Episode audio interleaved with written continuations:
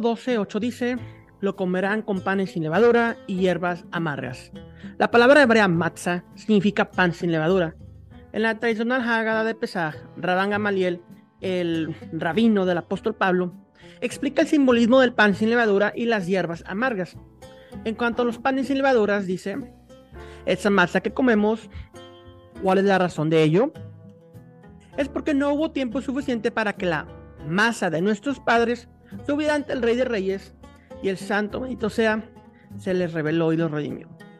Éxodo 12:8 esa misma noche comerán la carne asada al fuego y la comerán con panes sin levadura y hierbas amargas. Hashem ordenó a los hijos de Israel que comieran el cordero pascual esa misma noche junto a los panes sin levadura y hierbas amargas. La celebración anual de la Pascua recrea esta comida ritual. A esto se le llama el ceder, que en hebreo significa un orden establecido. Ya que la tradición judía prescribe un orden establecido para los rituales de la comida, reconocemos varios de los elementos rituales comunes del ceder pascual judío en la historia de lo que comúnmente se denomina como la última cena.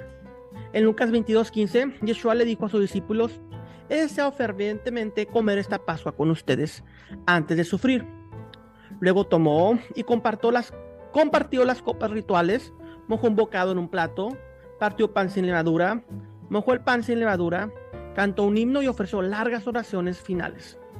Todos estos elementos rituales tienen lugar durante un ceder de Pesaj ordinario. Por lo tanto, lo que comúnmente se conoce como la Santa Cena, la comunión, la última cena, en realidad lo que Yeshua está haciendo es un ceder pascual tradicional judío, lo que comúnmente se hace y tradicionalmente por cientos de años en una casa judía. Y de la masa que habían sacado de Egipto, cocieron tortas de pan sin levadura, pues no se había leduado, ya que al ser echados de Egipto, no pudieron demorarse ni preparar alimentos para sí mismos. Éxodo 12:39. Los discípulos del maestro encuentran significados mesiánicos en los panes sin levadura. El maestro tomó el pan en su último ceder y dijo, en Lucas 22:19, este es mi cuerpo que es entregado por ustedes. Hagan esto en conmemoración mía. ¿Hacer qué? El ceder de Pesaj, la celebración de la Pascua judía. No está hablando aquí de la comunión, de una blea, una galleta o un pedacito de galleta, eh, como una santa cena cada domingo. Está hablando específicamente del ser de Pesaj. Y la mata nos enseña, la nos enseña acerca del cuerpo del maestro. En la Torá, la levadura representa corrupción y descomposición, pero con respecto al Mesías, las escrituras especifican, Salmo 16:10, no permitirás que tu santo sufra corrupción. Juan, Juan 6:35, además, recordamos que Él es llamado el pan de vida. La Ágada se refiere al pan sin levadura del ceder de la Pascua como el pan de la aflicción, aflicción, ese es el pan de la aflicción que comieron nuestros padres en la tierra de Egipto, que todos los que tengan hambre vengan y coman. Dice la Ágada de Pesaj. En Éxodo 12:8 leímos también que se comía con hierbas amargas. En la Ágada tradicional, el Rabán Gamaliel continúa explicando acerca de la amargura de las hierbas amargas, relacionándolas con la amargura de la esclavitud en Egipto. Esta hierba amarga que comemos, ¿cuál es su razón? es que los egipcios amargaron la vida de nuestro padre en Egipto.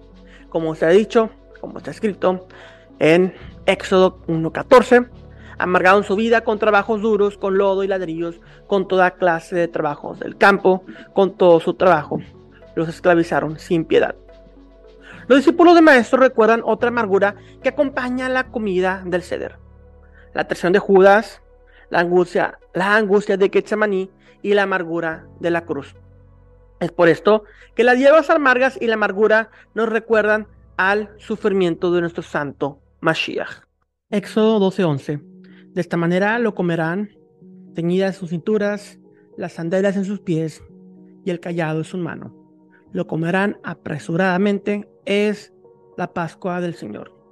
Usamos los términos Pascua y fiesta de los panes sin maduras, Pesaj y Hamasot indistintamente en la Torah. Sin embargo, los términos son distintos. La Pascua Pesaj se refiere al sacrificio real que ocurría el día 14 de mes. La fiesta de los panes sin levadura, Hag Hamatzot, se refiere a la fiesta de siete días que comenzaba ese día al atardecer el día 15 del mes. La Biblia considera la puesta del sol como el comienzo de un nuevo día. Aunque la Torah usa los dos términos de manera diferente, en judaísmo de hoy hablamos de guardar la Pascua en referencia a estas dos fiestas en conjuntas durante siete días. En realidad, nadie puede guardar la Pascua porque no tenemos un templo en el que se pueda hacer un sacrificio pascual. Sin embargo, podemos guardar los siete días de los panes sin levadura.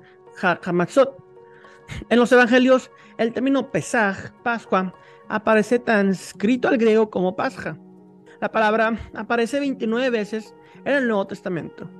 El Brit Hadashah lo usa para referirse en tanto al sacrificio de la Pascua como a la fiesta de los panes sin levadura de siete días.